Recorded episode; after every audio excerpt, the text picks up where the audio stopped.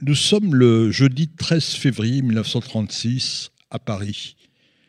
Il va bientôt être midi. À l'angle de la rue de l'Université et du boulevard Saint-Germain, des militants de l'Action française attendent le cortège funéraire de l'historien d'extrême droite Jacques Bainville. L'Action française a été fondée en 1899 en pleine affaire Dreyfus. C'est ouvertement un mouvement antisémite.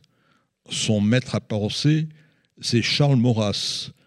Il ne cesse d'écrire, de répéter C'est en tant que juif qu'il faut le combattre et l'abattre. Il faut le fusiller dans le dos.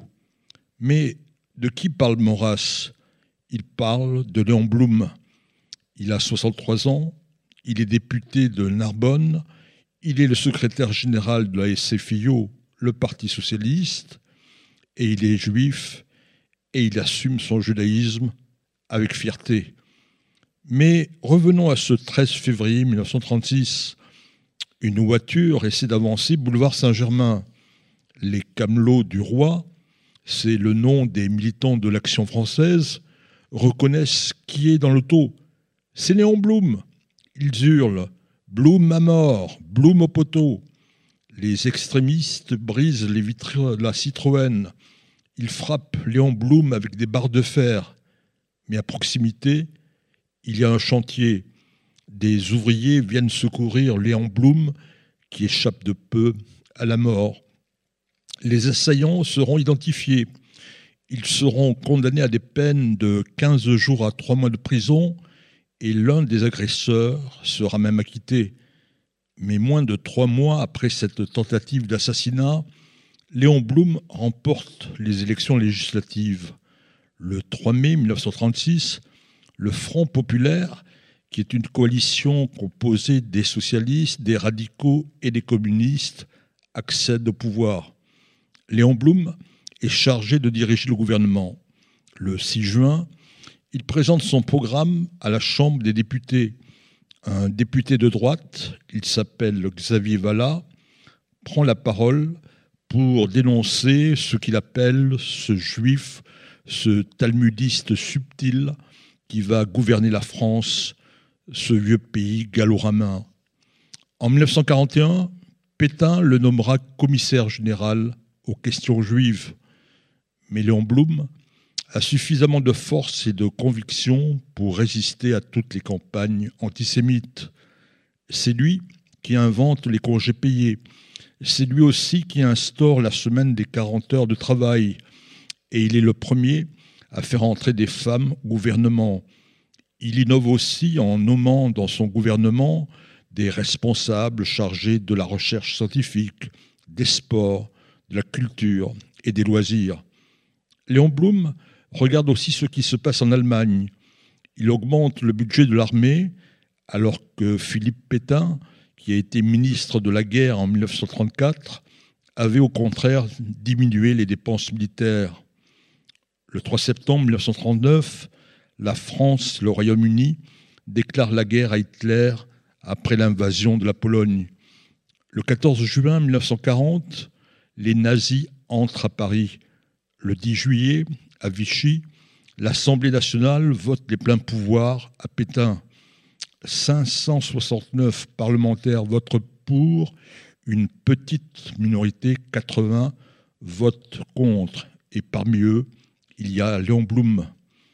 Il est arrêté par Vichy, qui organise une parodie de procès à Riom en 1942.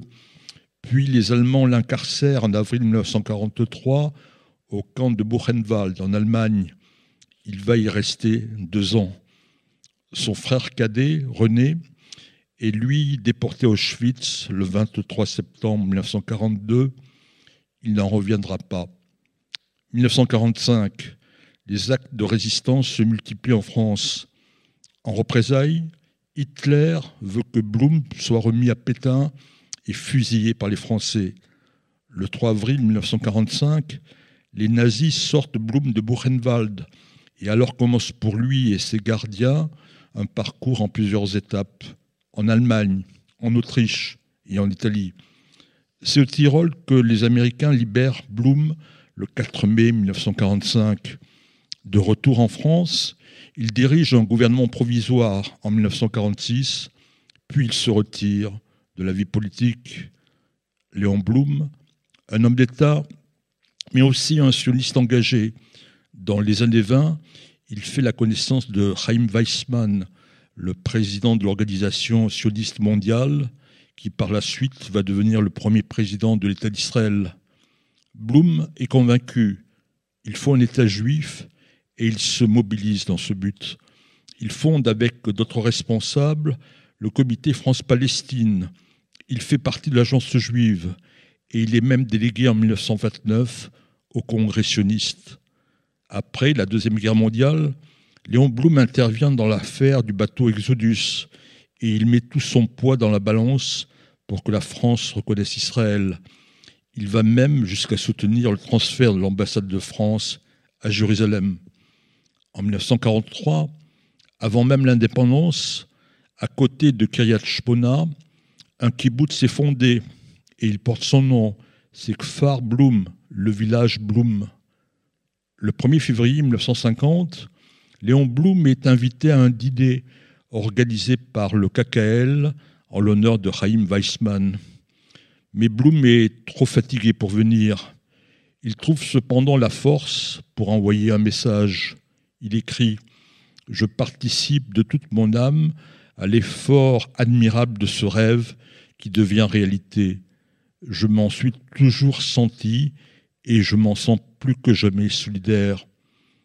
Léon Blum s'éteint le 30 mars 1950. Il avait 77 ans. En conclusion du reportage des actualités diffusées au cinéma, le commentaire avait dit c'est à Paris, place de la Concorde, que se sont déroulées les obsèques de celui dont se réclamait le socialisme français. Sa disparition frappe également ses partisans et ses adversaires, car au-dessus de la politique, Léon Blum avait su être un esprit et un homme.